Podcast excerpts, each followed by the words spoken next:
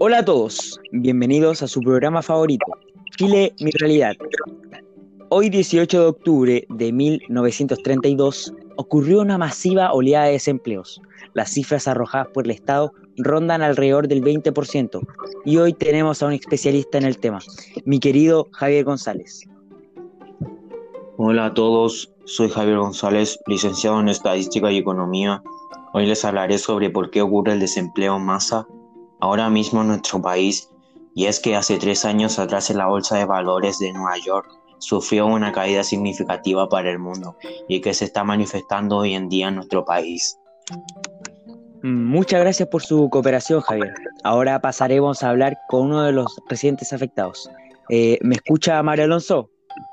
Sí, te escucho, Diego Lave. Aquí estoy con junto a Raúl Espina que nos va a contar lo que está viviendo producto de esta situación. Sí, pues, tiene razón usted, oiga. Aquí con mi familia estamos pasando por una situación muy fea en el ámbito económico. Ya que tengo muy poco presupuesto para mantener el hogar. Mi papá me enseñó a ganarme la moneda de cabro chico. Y me parece muy mal que la gente honrada salga perjudicada. Hoy estoy sin empleo y mis siete hijos van a pasar hambre luego. ¿Alguna ayudita, po? Me parece muy triste lo que está viviendo usted. Esto no debería ser así. Y eso sería, volvemos con Diego Lave. Mm, muy preocupante la situación que está pasando el país. Espero no quedar sin trabajo.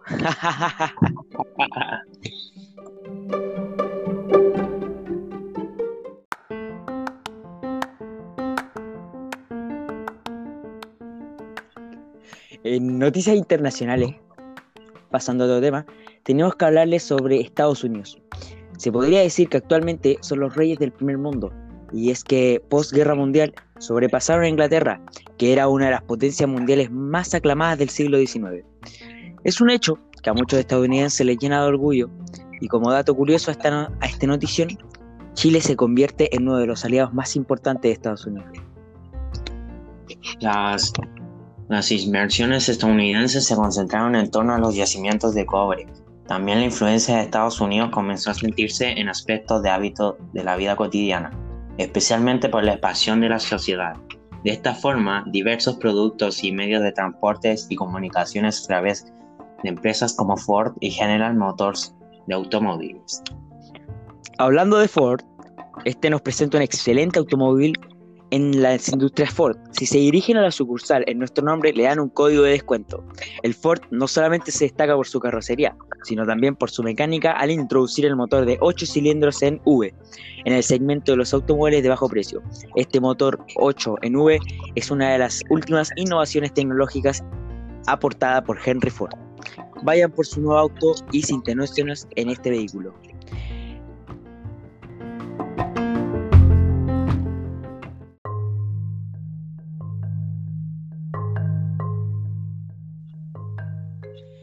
Estamos aquí junto al creador de la Corfo, Pedro Aguirre Cerda, y nos explicará un poco más de esta.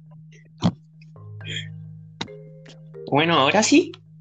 Bueno, el objetivo de la Corfo es aumentar la producción de seis áreas claves.